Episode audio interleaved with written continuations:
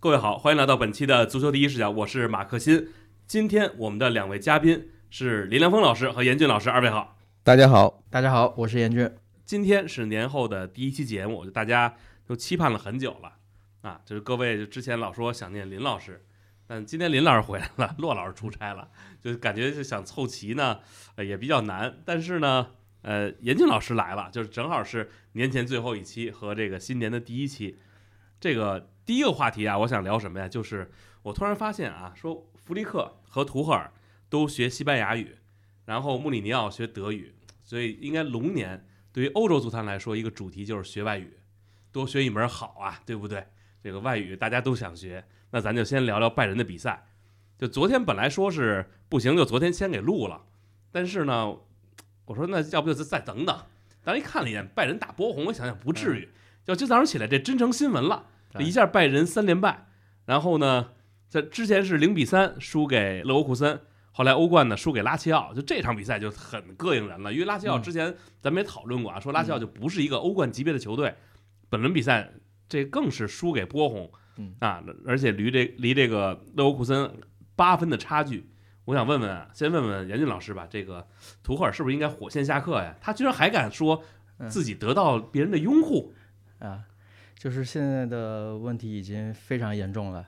呃，这场之前的话打勒沃库森直接一个完败零比三，这倒是可以说，人勒沃库森确实是状态非常好，就即便是有一些重要球员缺阵，有受伤的，有去非洲杯的，呃，这也并不影响他的发挥。然后阿隆索的这个战术上完全克制住了拜仁，嗯，之后输给拉齐奥也是。其实拜仁就是上半场打的还可以，但是下半场就是有几次配合失误开始，然后就又不会踢了，再加上于帕梅卡诺呃红点套餐，直接就把那场比赛给交代了。呃，但是这场比赛其实大家觉得拜仁完全有机会就是迎来一个重启，因为呃这个波鸿这个对手实在是拜仁非常喜欢的，对，就上赛季打了一个七比零，一个三比零。本赛季首回合交锋又是一个七比零，就是说这怎么着也也也不会是，呃被爆冷的时候。这场比赛其实一开始拜仁的状态就是开局阶段还是不错的，就是穆西亚拉先进了一个进了一个一比零的球，呃，但是之后就比赛被球迷的抗议给终止了，给给给中断了。就是最近一段时间德甲。各个好多场比赛都出现这种球迷抗议，就是以前球迷抗议大多数就是拉一个横幅啊，就是抗议你这个抗议那个，因为呃德国球迷的这种能怎么说呢，就是主人翁的意识特别强嘛，嗯呃就是经常会对俱乐部包括联赛层面的一些操作就是发表很尖锐的看法，但是你以前都大多数都是打横幅就行了，然后现在就流行的就是往球场里扔网球。这个扔网球真是没法踢。对，扔扔网球这这这肯定没法踢。呃，包甚至包括有些气球也也也进进场了嘛。然后就是二十多分钟的时候把这比赛给中断了一下，就是呃，然后后来球队的这种开局的这种状态就就就就这么丢了。就是赛后包括主教练呃跟 CEO 都提到过这个点，呃，但是这肯定也不是拜仁能能拿来拿来。当的一个借口，嗯，因为他紧接着很快就是，呃，中场丢球被打了一个快攻，这前野拓磨给得进了一个爆射，然后就，呃，定位球又丢了一个，然后下半场这个替补上阵的于帕梅卡诺又送，呃，点球自己又红牌下去，然后就是这这就是球队就已经积重难返了，嗯，那这场比赛。暴露出来的就是你，呃，球队还是踢着踢着又不会踢了。就是，呃，图赫尔赛后都说，如果这场比赛我们再踢五次，五次我们全部能赢。但是你，你，你，你在实际的操作之中，为什么又赢不下来呢？就是球队的进攻，你踢着踢着又不会配合了，然后你几个关键球员的状态越踢越低迷。嗯，包括凯恩这场虽然进了球，但是。呃，就是最近一段时间，确实跟他之前跟萨内的配合是非常出色的，是球队的主要的一个进攻套路。呃，最近都打不出来，然后你再加上后防线上约翰佩亚诺这种连续犯错，那确实，呃，球队就又被爆了个冷。那这也，那连续三场比赛都，呃，就就是这么糟糕的连败，就上一次是二零一五年出现这种情况了，就说明图赫尔对于，呃，怎么化解这个困局是没有办法了。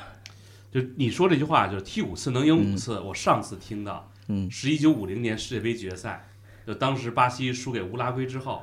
这个巴西的门将前门将，那是巴尔博萨说，说我们这以前踢乌拉圭呢，踢十次能赢他十次，紧接着就补充一句，不对，说我们踢他十次能赢十一次，但就那场比赛我们输了世界杯决赛。林老师怎么看这场比赛？而且包括有人说，这个凯恩把这个当然也是玩笑了，说把拜仁变成了热刺。您是不是认同？哎呀，这个现在你很难说到底是凯恩 是吧？是方了拜仁呢，还是这个图赫尔能力不够？但是有一个啊，就是一开始呢，拜仁呢就有这个，其实在攻势这方面呢，还是看着还是可以的。没有什么特别的，就是因为如如果你这个把这比赛下下来，你就看听这个原声的话呢，呃，就英文的这一路呢，它里边的那那个那哥俩很有意思，就不停的在说想不到啊，想不到，就是这个波鸿进了一个又一个又一个，嗯，那这个事情呢，就让人有一个 特别不祥的感觉。就是如果拜仁的这帮球员对图赫尔有什么意见的话，那么这场比赛我相信就已经呃多多少少能够让大家看，这个就是拜仁的更衣室对于图赫尔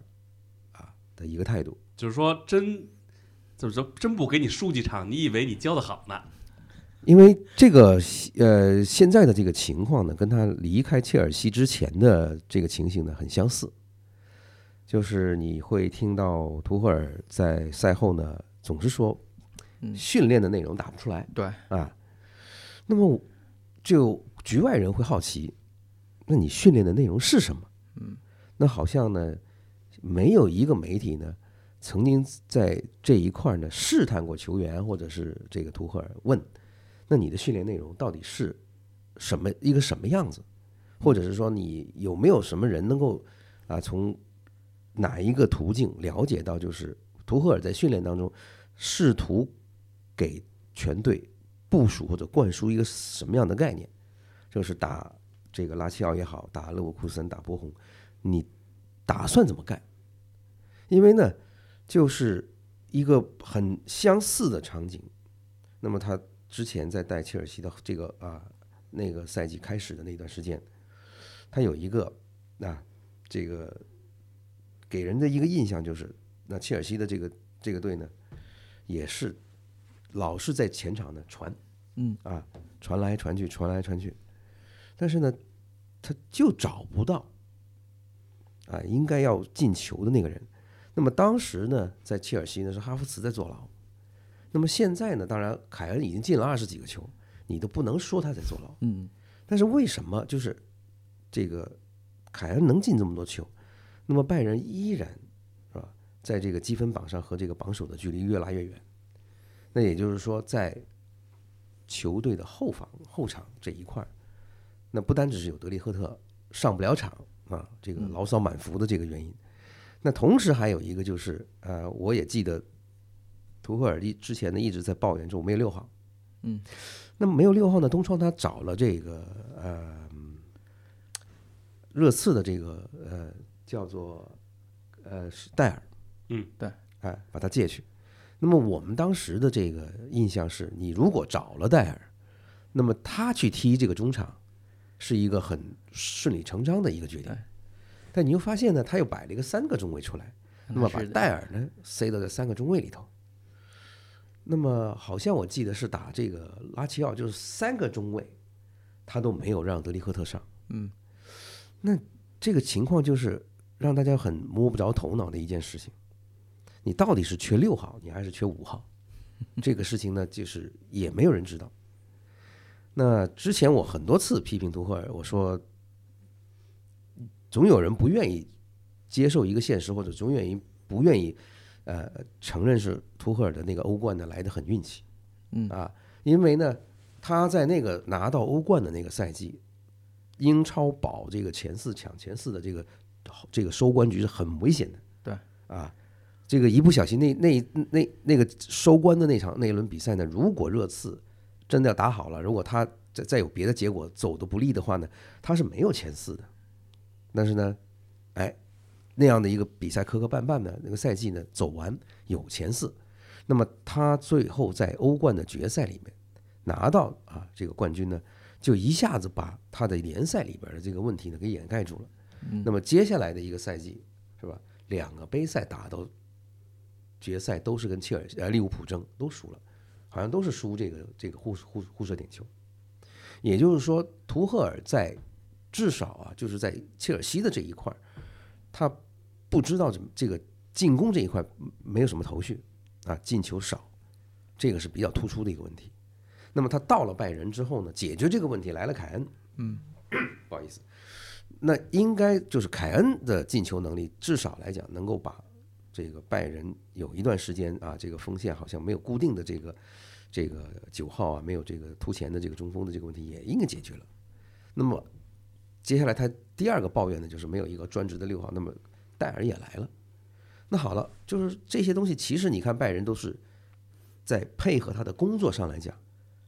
已经能够做的都做了。那么现在这个情况，就不再是拜仁能不能帮他多少的问题，而是球员能不这能多大程度上，这仍然听他的指挥。因为现在这个感觉是他的这个抱怨啊，其实跟某些欧洲顶级教练的这个抱怨是一样的，对吧？就是说，只有是别人的错，我是肯定没有问题的。那这这个事情就没办法解释下去了。就是如果你没有错，那么这十一个人都有错，或者是十四个人都有错的话，那你让拜仁的董事会怎么办？是把这十几个人干掉，就解决一个更容易解决的问题，还是留下你没有没有错的你，嗯，是吧？还是说把没有错的你干掉，留下那十一个有错的？那这下子是非常的不好办，因为拜仁的这个进攻呢，在他在就是在凯恩刚刚去的那段时间里头，很多的这个拜仁球迷跟他们在一起讨论的时候就说，就是凯恩在这个锋线上经常处于一个是什么呢？就是他进了球，你不知道这球会是怎么进的。然后呢，他没进球呢，你就会问为什么这机会到不了他脚下？嗯，啊，这个问题已经存在很很长时间了。但是呢，这个又有一个非常让人不解的一个一个一个对比。那么就是在他在带多特蒙德的时候，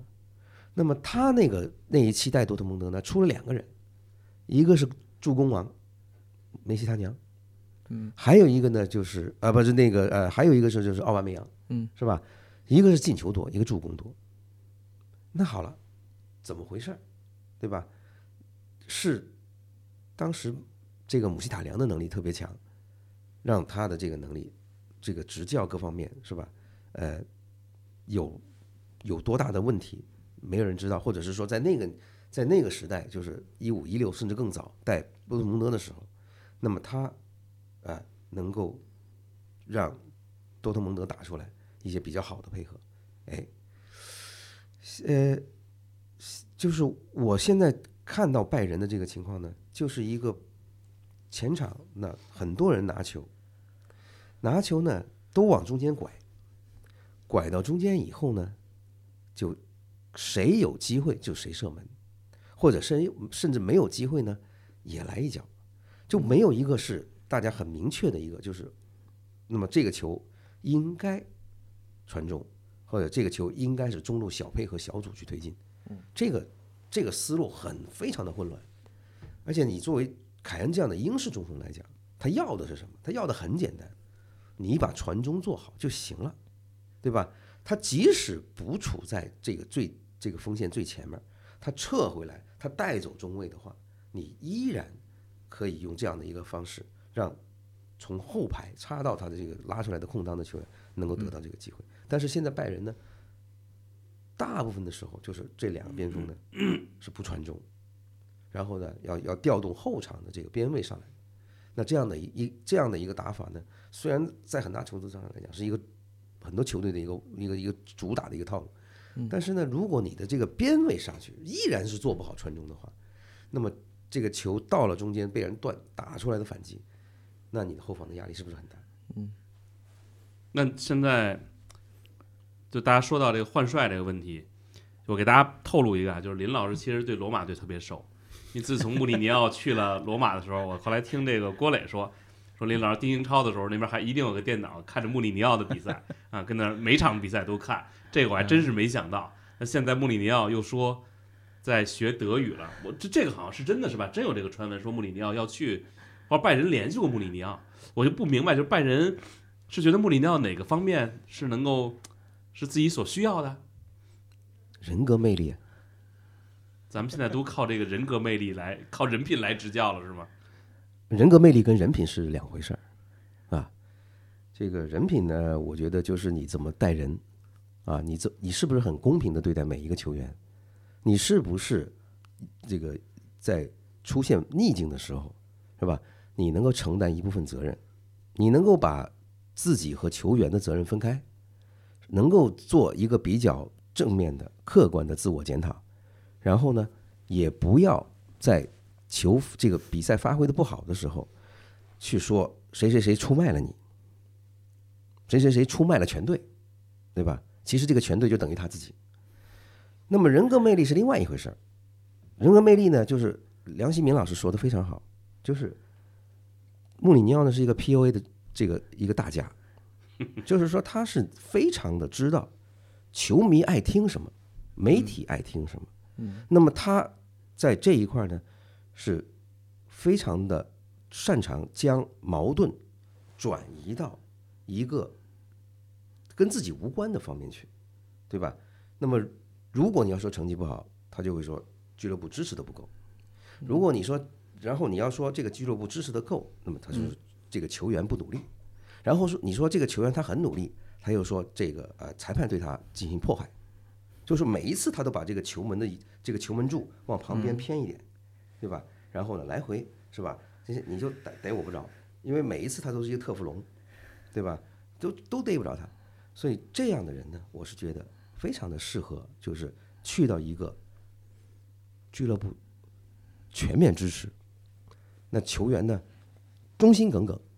是吧？然后呢，球迷呢又死心塌地，那么这样的一个俱乐部，我是觉得好像除了拜仁没别的了。拜仁能做到吗？你觉得？嗯，就是拜拜仁现在应该也不是处于这种局面嘛，应该，呃，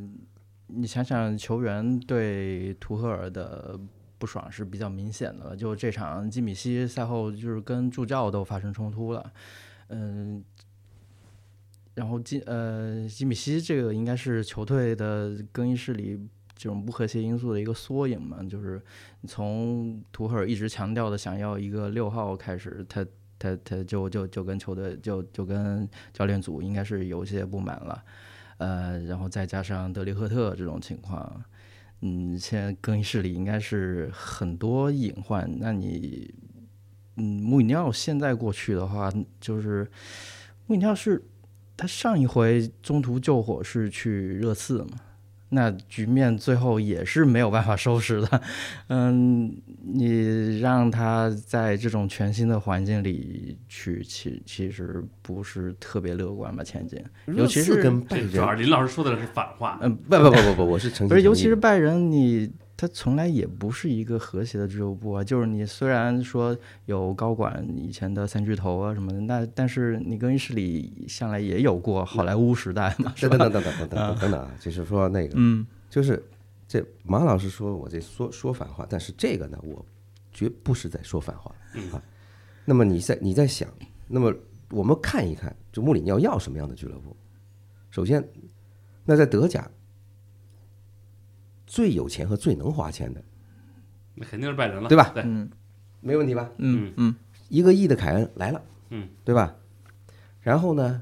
这个他这个图赫尔再一说没六号，戴尔来了，那么这两个人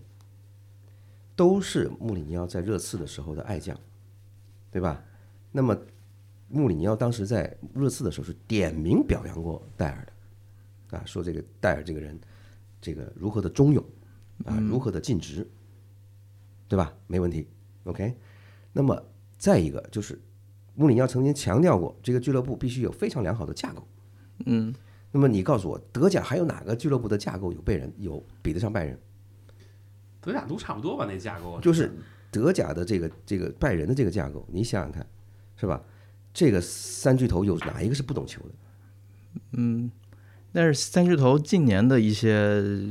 对，就包括在换帅上的操作，确实你球迷也是有腹诽的嘛。这个没问题，这个没问题啊。就是说我们现在只是讨论这个架构嗯是不是专业，嗯对吧？嗯，非常专业了吧？这个没话说就是。穆里尼奥到这儿就没有借口了。这嗯这等等等等等，别不着急啊。就是说这个拜仁的这个这个管理架构是吧？那是就是不单只是德甲，不单只是欧洲，那是世界一流水平，对吧？专业程度上来讲，各方面是吧？要不然他不可能一个业余的这个管理这这个架构给你搞了十一个冠军，对吧？不可能。好了，再一个就是这个拜仁的这个阵容。就已经在德甲横行了十年，是吧？这么强的一个底子，这么强的一个班底，试问是吧？那要比你这个捞一个这个正在争四的这个这个啊热刺啊，试图争四的罗马要强得多了，对吧？这就是一个就是在德甲几乎就是没有任何夺冠的悬疑的这样的一个俱乐部，就是及格线在夺冠，这么强的一个俱乐部、是吧？他喜他不是从来就喜欢带强队嘛，对吧？没问题吧？然后呢，这队里头还有什么人，他是觉得看不上？我们对比一下，诺伊尔、基米希这几个不服对吧？门将诺，你说诺伊尔跟原来的切赫，嗯，有的比吧？没问题吧？嗯，是吧？还是个卡西利亚斯呢，在在他的麾下，对吧？然后呢，又有他以前这个用过用熟用顺的凯恩啊，这个射手能力没有一点问题吧？比起来，他以前抱怨，哎呦，这个亚布拉罕呐、卢卡库啊，这这个能力强太多了吧，是吧？然后呢，这个队里头有一大大一大票都是德国国脚，是吧？又有穆勒这样的，是吧？幸运之神。就试问，对吧？如果拜仁找到穆里尼奥，这是强强合作，那还有什么不可？做大做强，对吧？还有什么不成功的理由？就是我希望啊，就是这个假当然是一个假设，就是拜仁现在还没有下定决心，那我当然希望他们早点下定决心，去找穆里尼奥来挽救这个赛季。那如果找了，这个时候，那么我能够想象出来的这个唯一的理由就是时间不够用了，会不会？对吧？因为这个俱乐部到目前为止是除了时间之外，时间都不是拜仁的产物，都不是他的财产，是大家的，对吧？谁都不能说时间归我一个人独有。那么这么好的条件的俱乐部，那么你能不能够挽救？我觉得穆里尼奥是可以的。林老师太盼着他去了，我觉得就已经快喊出来了，快去，现在就买。我衷心的希望，我是觉得，如果穆里尼奥去了拜仁，我打算请这个办公室里的所有的人民吃一顿。我是穆里尼奥的人民啊，我们都是不不是，我是拜仁的球迷，叫人民。人民啊，哎，我们都是林老师的林迷，我们都是。哎呀，大家听听啊，办公室里的，那我觉得这评论区又要沦陷，那有可能这里边有好多的人迷。嗯，呃，有人连败，就有人连胜。那这轮比赛呢，意甲国际米兰呢，呃，二零二四年继续八连胜，哎，这是五大联赛丢球最少的球队。同时，AC 米兰客场二比四输给蒙扎，这也说是俱乐部历史上首次。我记得昨天马鹏雷是不是还在办公室上说呢？说啊，这这好多球迷都说这个让皮奥利下课这多好啊，又听话又便宜，然后现在还打得不错，就今当天晚上就被这个这个蒙扎给打耳光了。想问问严俊老师这两场比赛怎么看？嗯，国际米兰的话，是因为嗯，大家都现在意甲公认就是状状态实力都是独一档的。呃，这场比赛，嗯，尤尤其是之前把尤文赢完之后，这个就表面上的争冠其实已经是没有太大悬念了。然后，尤其是这轮尤文又又败了嘛，呃，尤尤尤文又平了，就是最近四轮是两平两负。呃，这个自从阿莱格里说完那个警警察抓小偷之嗯后，这这这个球队的心态就就就不太对劲了，然后就遭遇这种低谷。那国际米兰在这种情况下就更加的心态放松。呃，这场打这个萨勒尼塔纳也是也是比较自然的一个状态。呃，不过值得注意的一点就是，他这场并没有进行太大的轮换。嗯，就是中前场的那些主力都还在，呃，然后拉塔罗也继续进球，小图尔姆也是一样，呃，就是这就是在马上要打欧冠的前一个周末还坚持这样的首发，呃，一个原因应该是他想要尽早。就是继续扩大在联赛中的这种优势，然后让这就是就之后才再来做欧冠的打算。呃，然后这场打塞维纳纳也是比进展比较顺利，就上半场就已经三比零了，所以就是打到六十分钟的时候，他已经可以就是连换三个前场主力，就是在这种比较轻松的状态下去，嗯、比赛，然后。赶快又让主力轮休，这这就是休休息，就就是剩下三十分钟，这其实也是一个比较合理的一个策略。尤其是他接下来打马竞是比马竞多一天的休息时间，所以就是，嗯、小云加吉这么考虑，就是也不会让球员消耗特别多的体力嘛，就是，嗯，带着一个四比零的比分去打马竞，这也是心态上也会比较好，就是这。就是这一轮的国际米兰就是操作的，就是比较比较合理了。然后就就是看你接下来打马竞，就是这种合理的结果能呃，就是合理的操作能不能推导出一个下一个合理的结果嘛？米兰呢？米兰的话就是，嗯、他上一次打蒙扎，然后开始了联赛的，应该是得有嗯九九轮不败了。嗯，球队其实上下就就就一边喊这个朴里夏克，就一直有球迷有这种声音嘛。然后呃，同时球队也在就是在各个位置都有人挺身而出，在不同时候表现出来嘛。像什么洛夫特奇克啊之类的，都都有不错的发挥。呃，这一场的话，就是他前场进行一些轮换，也是，呃，就是像吉鲁这些老将，那不可能就是那样的连续首发，然后再加上莱昂啊、普利西奇，要么有状态不稳，要么要么是有一些小伤病，所以就进行一些轮换。呃，结果轮换就出问题了，就这个约呃约维奇就是红红牌下场，然后呃一些其他的球员也呃状态不佳，包括什么 那个防线上的加夫连续犯错，就送给对方呃开局的点球，然后再加上呃之后。又半场之前又丢了一个，这就就是，呃，然后下半场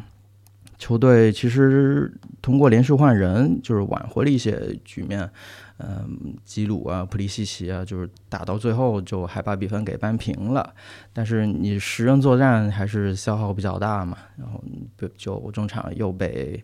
蒙扎给连进两球，又又把比赛比比分给拿下了。呃，蒙扎这个队的话，就是一直以来都是跟米兰就是关系是比较密切的。对，嗯，他首先蒙扎这个城市就离米兰就不是特别远嘛，然后你，嗯、最近几年这个在贝卢斯科尼跟加利亚尼，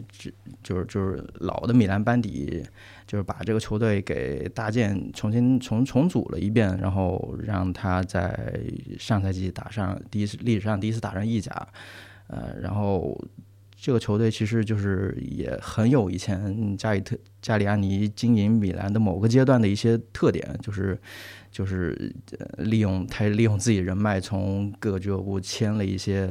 就是你感觉不会像是出现在升班马阵容里的那些人物，就像佩西纳，这是意大利在欧洲杯上夺冠的，呃，就是有重要表现的这种中场都去了，然后。呃，队里有好几个都是豪门的边缘球员给拉拢过来了，然后就是让球队就是，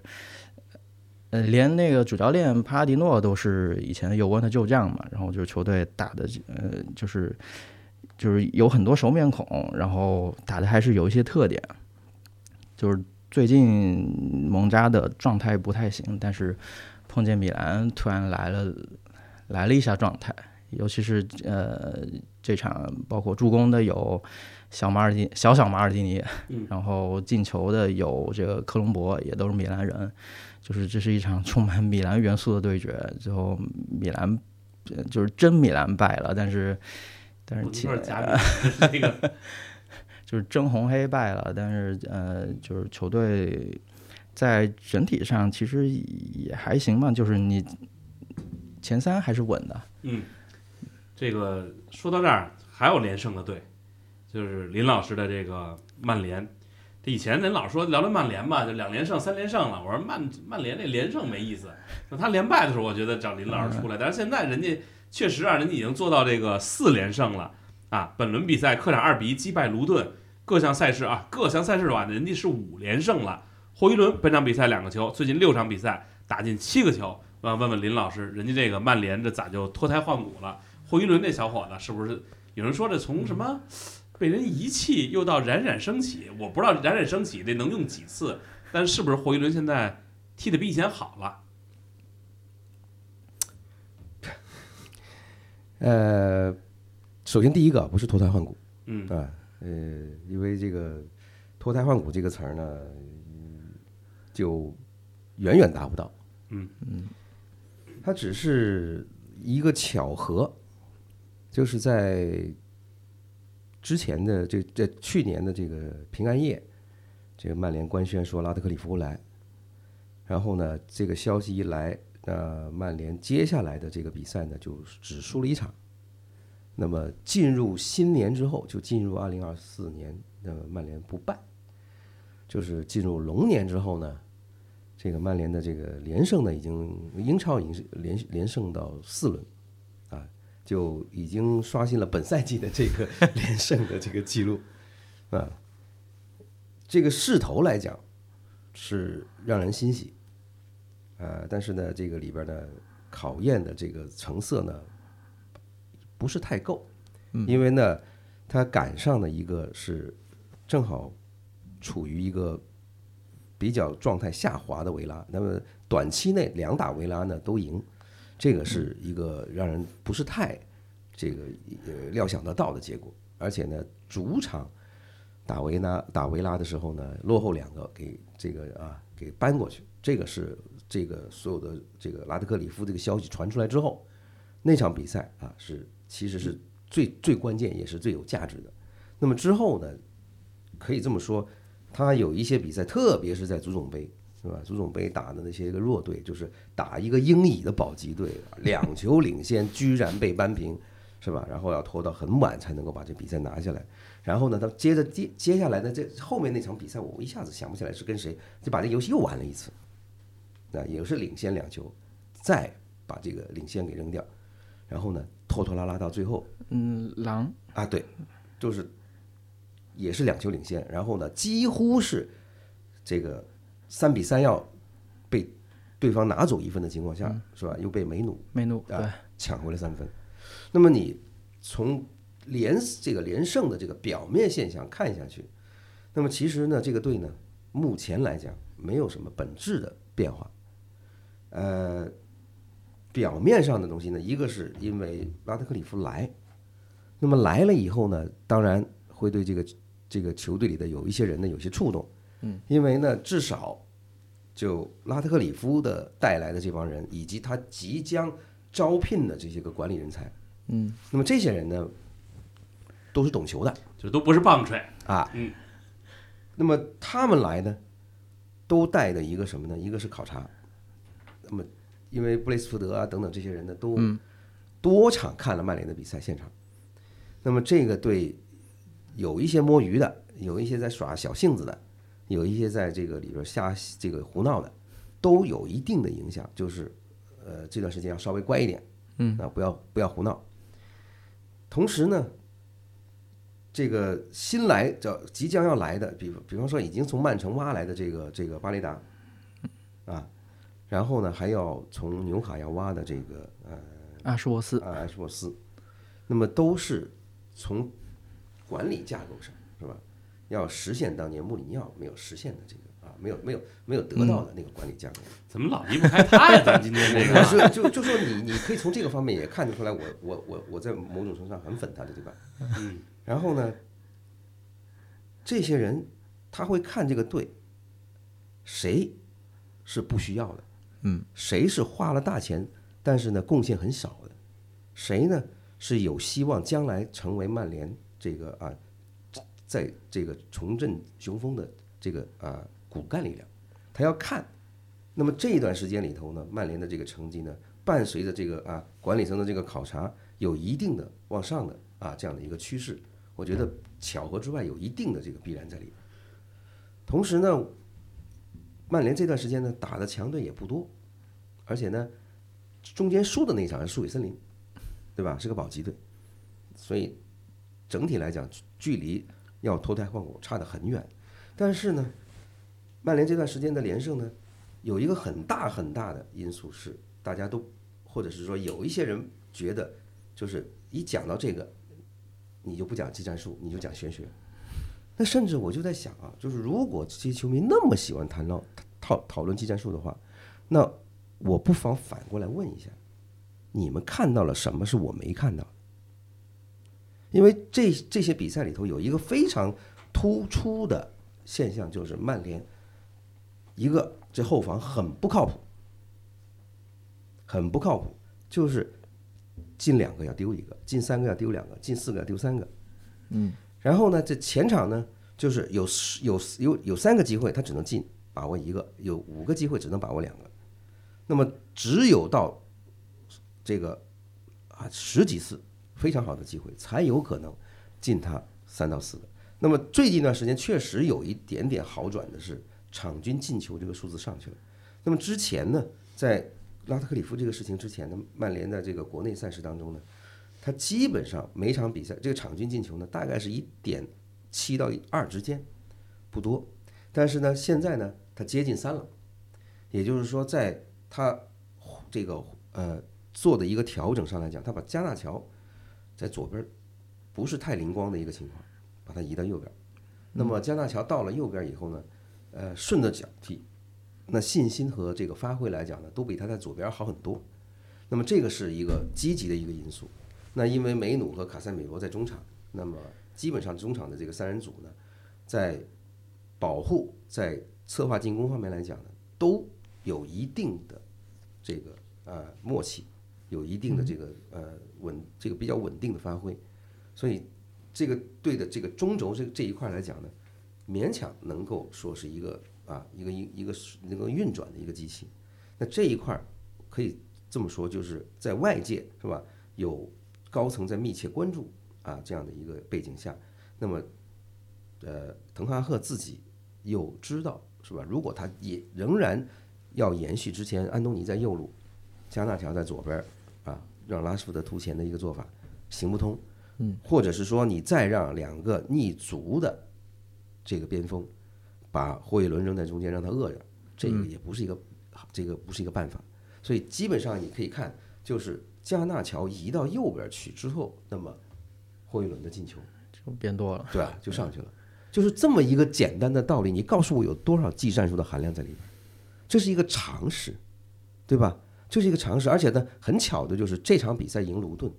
那么之前一个两个小时呢是，呃，布莱顿在客是在客场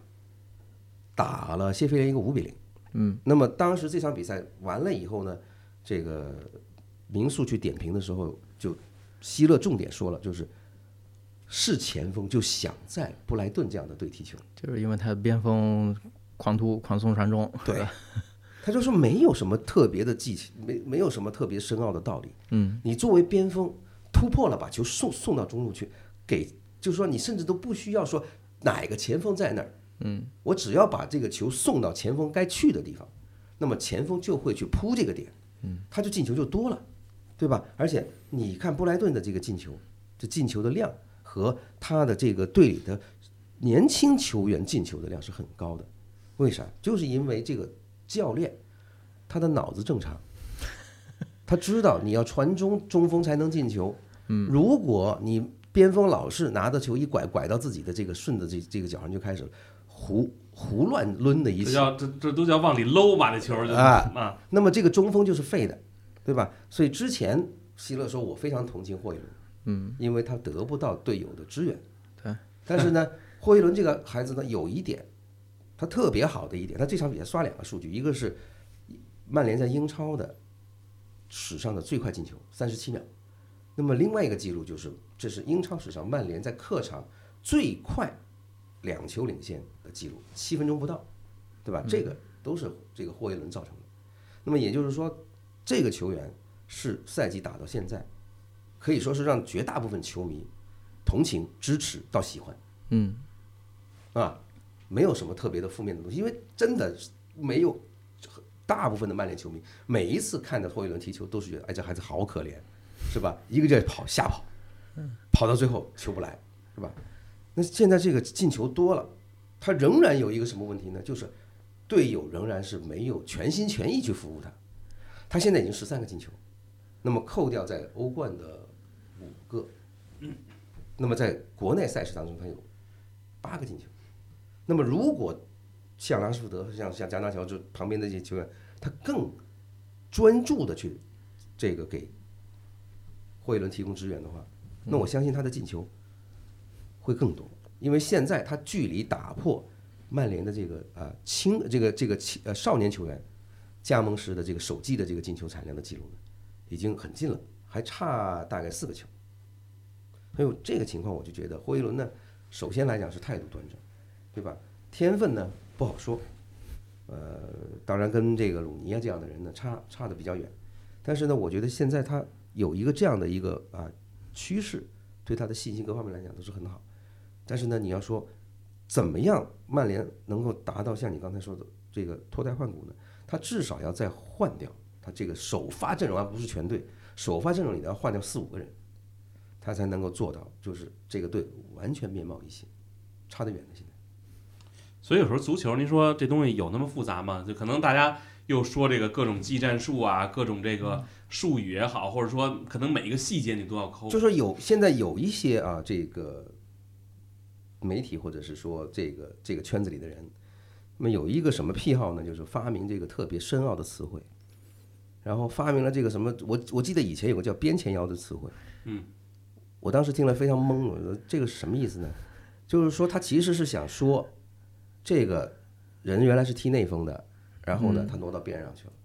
他就给他生安了一个这样的一个一个发明创造出来。到边上去应该叫边前卫了。但就但既然他能踢内锋，他就是边前腰又给他说一个。对，是吧？这这个每一个人都都特别的爱发明，是吧？但是呢，就没有想过这些词汇或者这些概念早就存在原本存在是吧？是吧？而且呢，就是现在有一个词汇呢都不好用了，因为呃，国外的有一些就是专门研究战术的这一块的这些个这些行家呢，他们提出了一个一个说法，就是如果比比方说像英语里面的说这个这个边后卫是吧，叫叫做 right back、left back。嗯，那么现在呢，他们因为瓜迪奥拉的这个这个创新的打法，嗯，是吧？把这这个边位往中场内收，内收折进去，啊，甚至呢把中卫也推上去。那么这个边位内收到中场以后怎么办？你给我发明个词出来，编后腰啊，对吧？编编编。然后呢，这个就是那么国外的这些行家就说，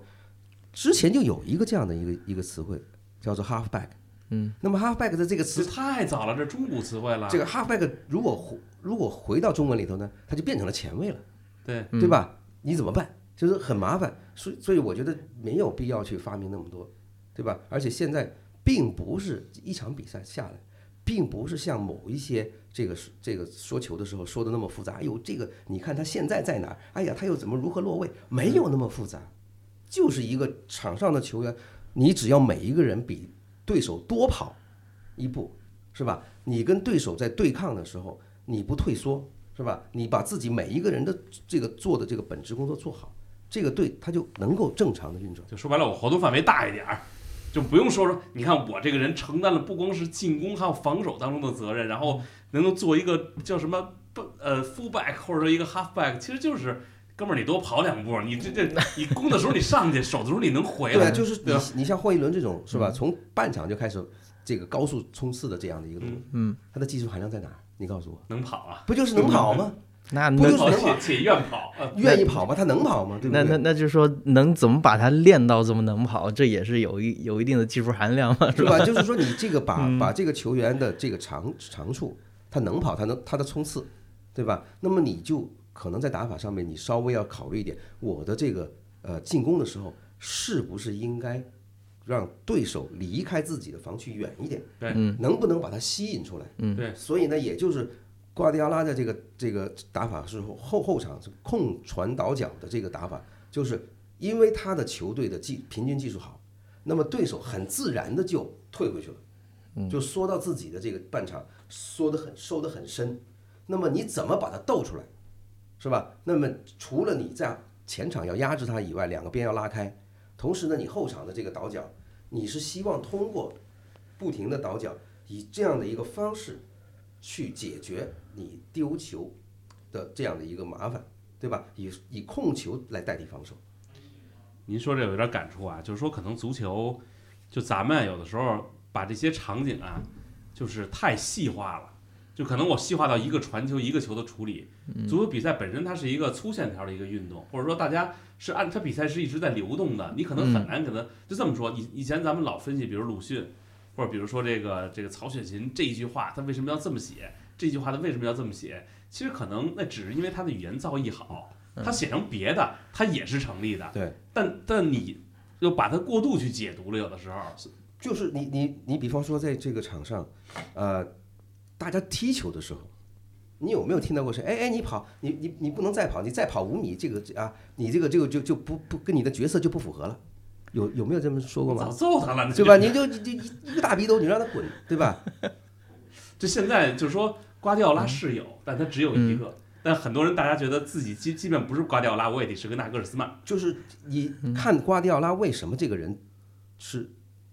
这个领先这个时代，或者是领引领这个潮流十几年，是因为他每一次做的创新都有道理，都 make sense。就你看哦，为什么他要把边位收进去呢？这禁止说这个叫什么，说洋文啊，什么 make sense 啊？对吧？就说你你看他的这个这个这个边位收到收到中场，中卫推上去，每一样事情他都会让对这个很多的对手去模仿。对对对吧？对去让他去这个去理了解去理解。对，然后呢，就原来他说我不要中锋的这个打法，嗯嗯，多长很长一段时间，很多球队都不要中锋，以至于后来德国没有中锋了，坑害了大部分足球足球运动员。嗯，是吧？那都有多少人能够像瓜迪奥拉这样的？其实没有，大家都是在这个用更传统的方式去去踢球。但是呢，如果你要把自己想象成哦，我像下棋一样，没有这么干的。因为比赛来讲，不是说你这场比赛你就不能够。我我最记我很记得早年我们的那个李森老师嗯，曾经说过一个话，让我很不明白的就是，他说西甲的某些这个这个比赛，他说啊、有一些行家分析说什么呢？说是皇马某个教练跟罗伯特卡洛斯说，这场比赛你只能冲刺五回。真的吗？有这样的要求吗？他如果体能好，他冲刺十五次又怎么样呢？嗯，对吧？没有说一定要限制一个球员，是，但是呢，你说这样的比赛，你约束自己不要冲刺太多是可以的。你说约束到你，呃，然后球员说我冲刺了一次，我把这手指头折一个，再冲刺一个我折一个，这不有病吗？这不是？是不是冲完五次我就被我就会被换上去了？对啊，这这就是这样的一个如此教条和游戏的呃这个游戏机的这么一个一个解读比赛的一个一个思路，这这不是一个正常的一个嗯，就是应该就是时代变化了嘛，因为嗯，你包括大数据，所谓的大数据分析运用到呃足球媒体的报道里面去，这都是对球迷的这种看球的习惯带来一个影响嘛。发达其实好事儿，但有的时候可能会误导大家。这冲刺几次这个我不知道，嗯但我听过一个咱们以前的中超球员说过，说有队员脑子不清楚，说本来我这队领先的，换一边后卫上去跟他说，哎，咱领先的啊，这教练跟他说上去别乱冲，就跟后边待着，行，嗯。没问题，说的挺好，上去哇、就冲上去了，你这干嘛呢？让你他妈别上去了，就上去他就把教练说的全忘了。嗯。没有用啊，就是嗯。你你毕竟比赛里头不是像你拿着手柄在控制一对件游戏对对，对吧？而且呢，即使是一场游戏里边，你自己知道你自己冲了多少次吗？就所以我觉得大家没有这游戏里可以看体力啊，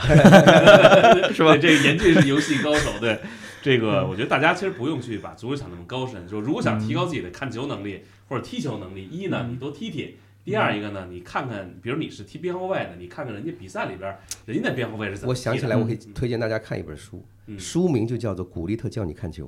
哎，这个可以，有中文版吗？我不记得有没有，啊，但是那是他的自传，但是书名起的非常有意思。啊嗯，这里头一开始就就就就拿巴克利做了一个做了一个非常反面的典型，嗯，就是说，如果你要看这个球是怎么丢的，嗯，或者是说你要看这个球是怎么进的，你不能够老盯着最后一传，你也不能老盯着最后进球的人，你要看这个球是怎么发展起来的，嗯，是吧？你要往后倒很倒带倒很多，对，对吧？就是说这个球丢了，什么地方丢的球，你不能老说一丢球是门将的错，是吧？就像某一些曼联球迷一样，一丢球就说奥纳纳不行，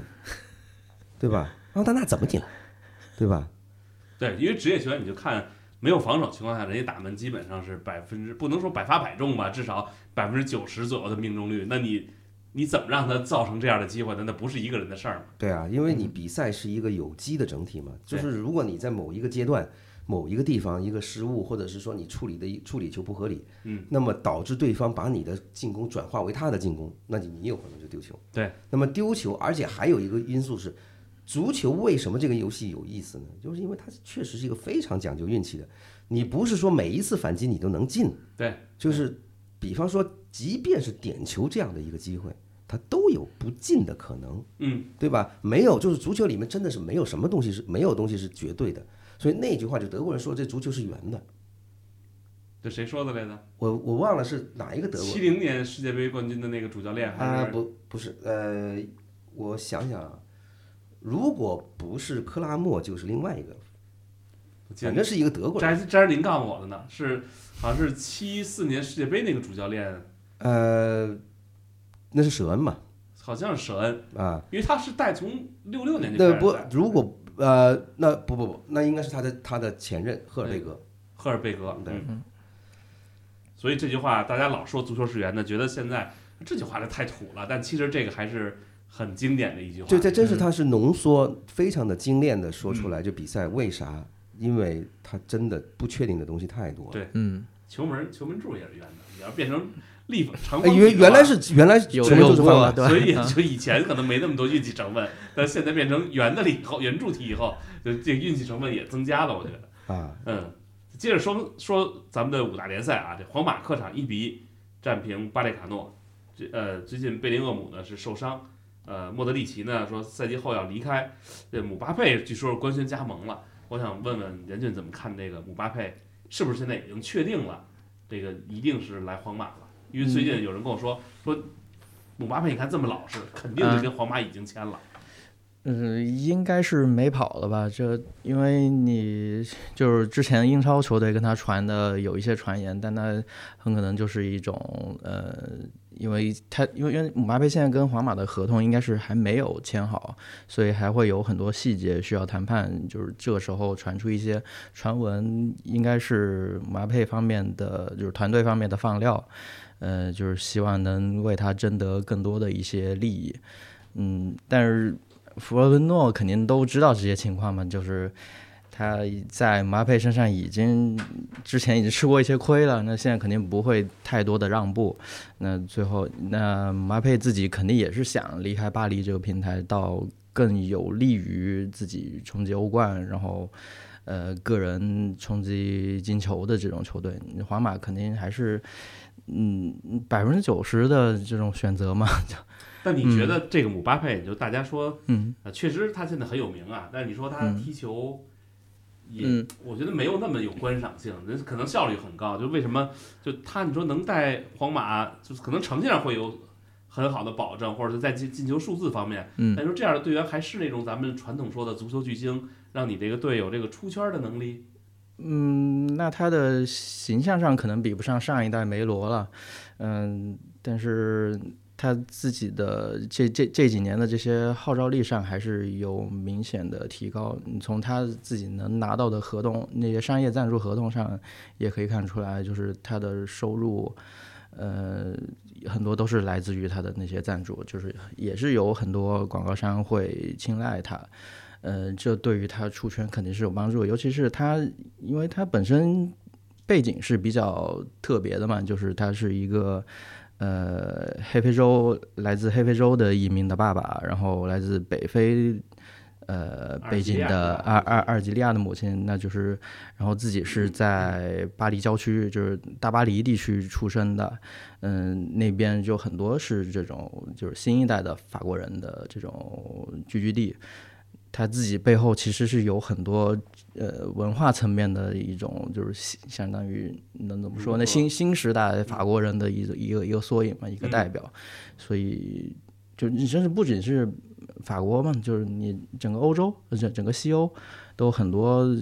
是这种背景的新一代新一代人的这这这这这这代表嘛，就包括他，还有威廉厄姆，其实也是性质类似。对。对，就所以就是他自己身上也会有一些商业潜力值得挖掘。嗯就就就是你到了西甲，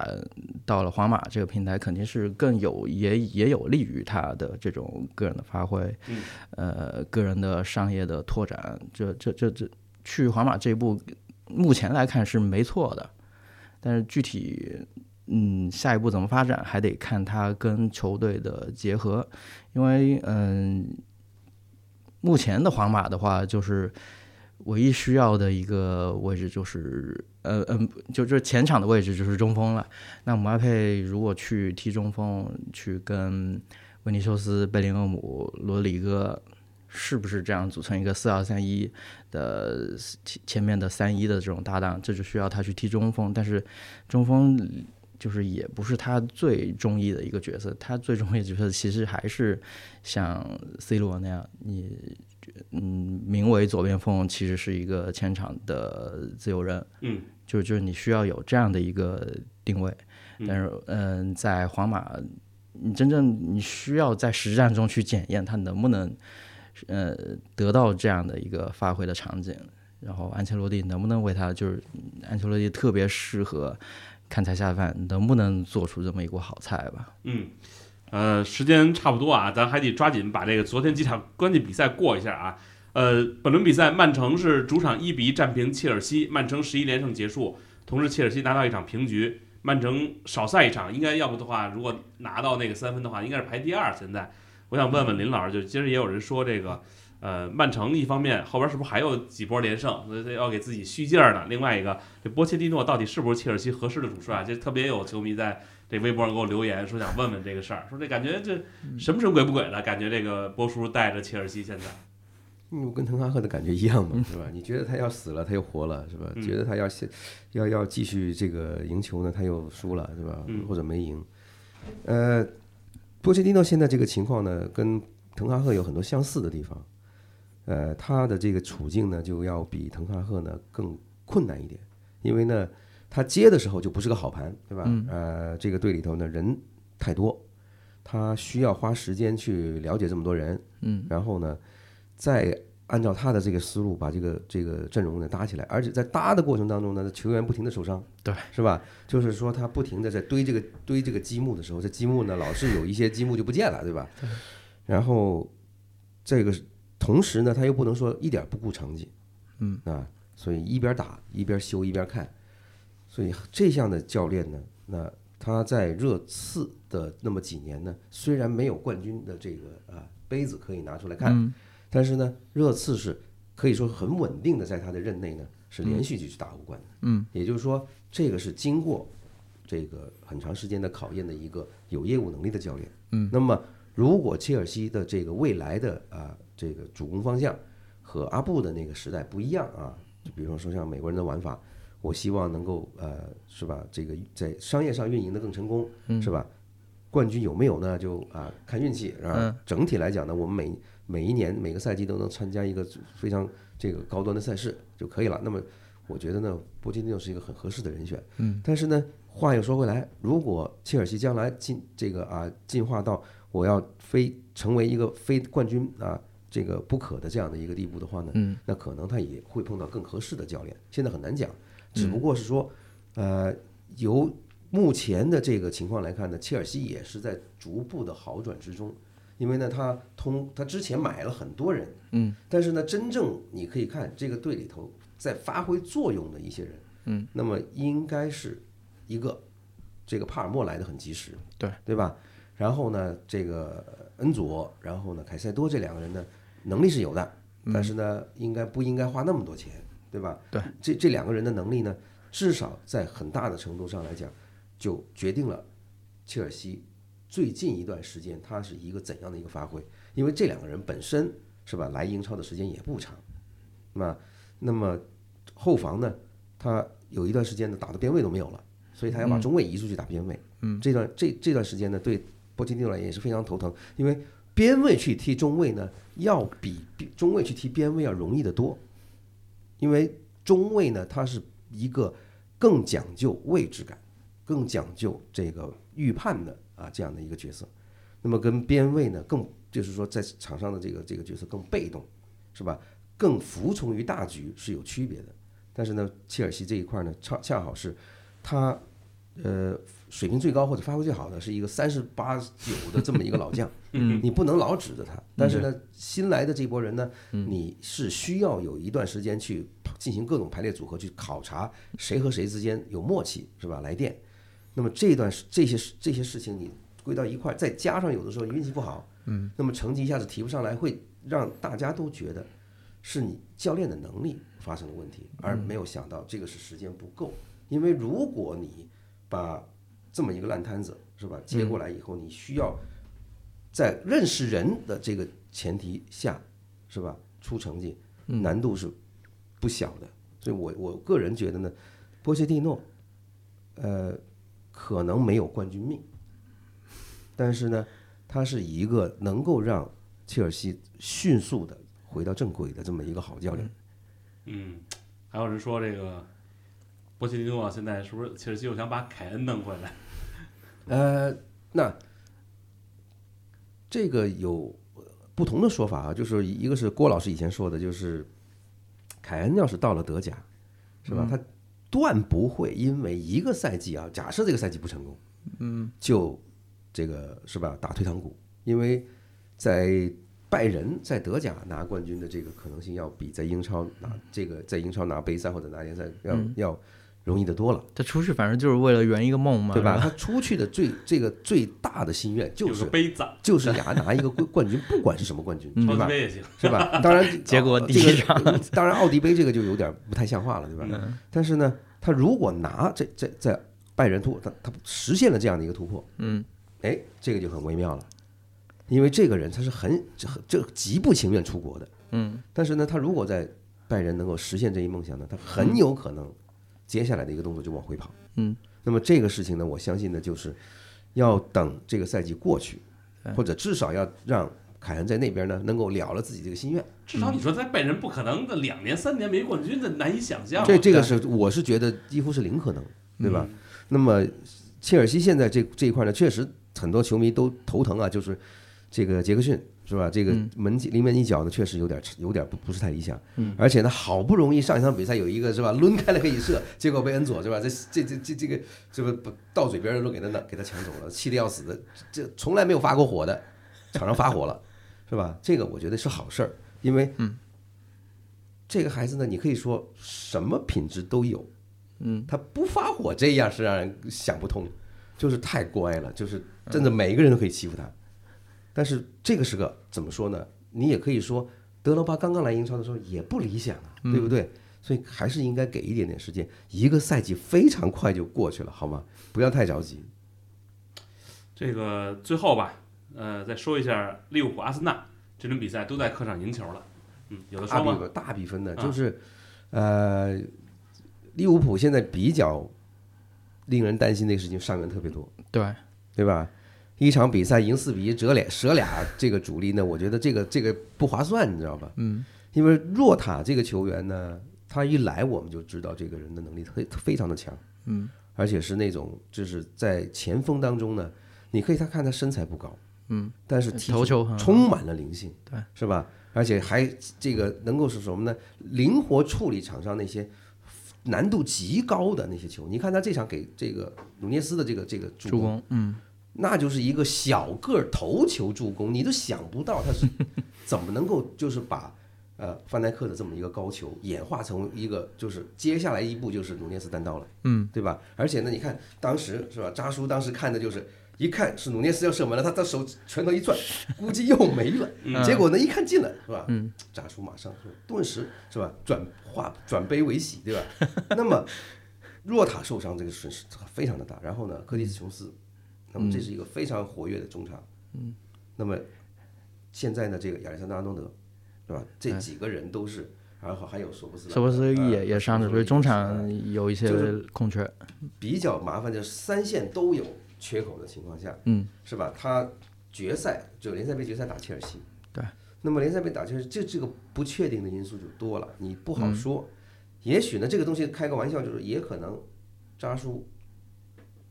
有可能是他离开利物浦，跟他来利物浦的第一年 都一样，对吧？啥没有。那么也可能是波切蒂诺是吧？真的在热刺在英超啥没有，终于在切尔西开了，对吧？这个东西很很让人期待。阿森纳现在这个情况呢有意思啊，就是他的定位球，嗯，杀伤力这么大，是赛季开始的时候大家料不到的，嗯，因为他的这个这个呃定位球的这个教练呢，呃叫啥名字现在想不起来啊，就是这个人呢可以这么说，对阿森纳目前这一段时间里面的高产，嗯，有相当相当相当大的影响。就是现在呢，阿森纳的这个定位球呢，以前呢，我记得以前在写温格的这个这个这个大批判的时候，我特别提出过，就是阿森纳的这个定位球非常的让人失望，就是他的地面进攻呢，真的非常的华丽，非常的这个流畅，但是呢，对方总能够在定位球的时候呢，就让他吃亏。但是现在呢，你可以看，就是阿特塔这个教练呢，他可以在吃了亏以后，他知道我之前的这个地方错在哪，他能够迅速的去找一个方案来解决它。那这就是一个好教练的一个很重要的一个特征。嗯，行呗，今天时间差不多了，嗯，可能大家期待的话题可能是吧，还有没有聊到的，咱后边再也不能聊，对吧？嗯嗯，谁说的？嗯，那行呗，那咱们今天感谢林老师，感谢严俊啊，这个严俊这儿这这样赶着庆样的，今天被我给拖下来，嗯，那咱们就下期再见。拜拜。